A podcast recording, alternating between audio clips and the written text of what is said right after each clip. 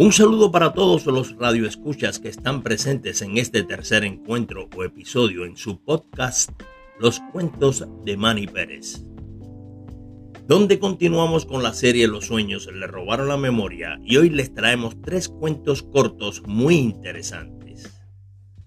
Como siempre, con finales inesperados que incitan a la reflexión y a la meditación, recuerden dejar sus comentarios por aquí, por esta plataforma y comenten sobre los finales de estos cuentos por las plataformas de contacto por donde aparezca este podcast. Y bien, el primer cuento corto de hoy se titula Brutal Saciedad. Aquí les va. Brutal Saciedad. El hombre, completamente ebrio, la agarró por el estrecho y frágil cuello con su mano izquierda, apretándola. ¿Estás fría? le dijo. La miró con ojos de ansia, pero también con ojos de quien ya ha sentido el placer de tomarla otras, muchas veces, de conocerla a fondo. Me apeteces, continuó. Hubo un preciso silencio.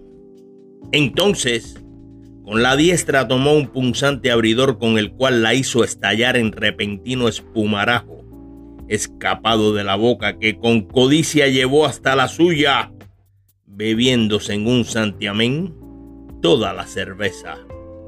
Luego de saciarse, en genuino desprecio, botó la botella. ¿Quién lo iba a decir después de tanto suspenso? Díganme sinceramente si esperaron este final.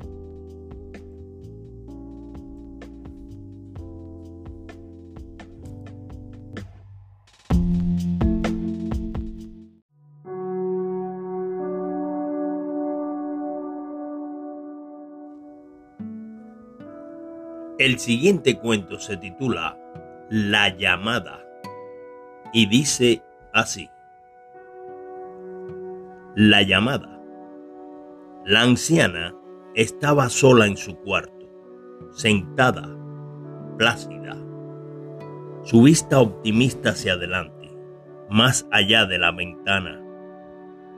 Meditaba sobre proyectos futuros, los interminables, de esos que generan vida. Pero de repente comenzó a sentirse incómoda. Sintió que alguien con persistencia la tocaba por la espalda suavemente, llamándola. Era juiciosa, su experiencia era vasta. Presumió que el voltearse y mirar hacia atrás podría conllevar a una molesta interrupción de sus ideas ambiciosas, tal vez peor. Al principio no volvió la mirada, pero la llamada, perseverante, la obligó a ceder y al fin todo junto, mirada e ideas, recularon. En efecto, su intuición había sido exacta, sabia. Quien la llamaba no era sino la muerte. ¿Qué les pareció? La anciana cometió el desliz. Su instinto la traicionó. Interesante este final, estimados radio escuchas.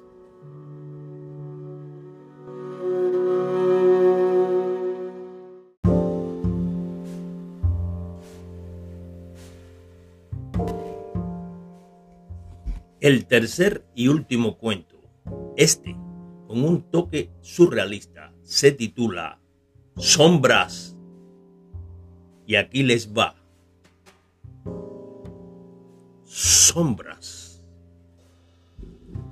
Cuentan que ayer, en la tarde, le llegó la demencia de repente, que huyó de la soledad de su cuartucho enfermo de una angustia tan tormentosa e implacable, que alcanzó a sacarlo de sus cabales, que arribó a la calle y comenzó a platicar con su propia sombra, situándose inconscientemente entre el sol y las paredes, y que mientras le hablaba, a veces de pronto, otras veces paulatinamente, aquella se le fugaba de alguna de esas paredes y que la buscaba entonces con ansias precipitándose en rápidos movimientos hacia diferentes puntos, aproximándose o alejándose de algún que otro muro hasta hallarla nuevamente, regresándole el optimismo y la posibilidad de continuar su plática.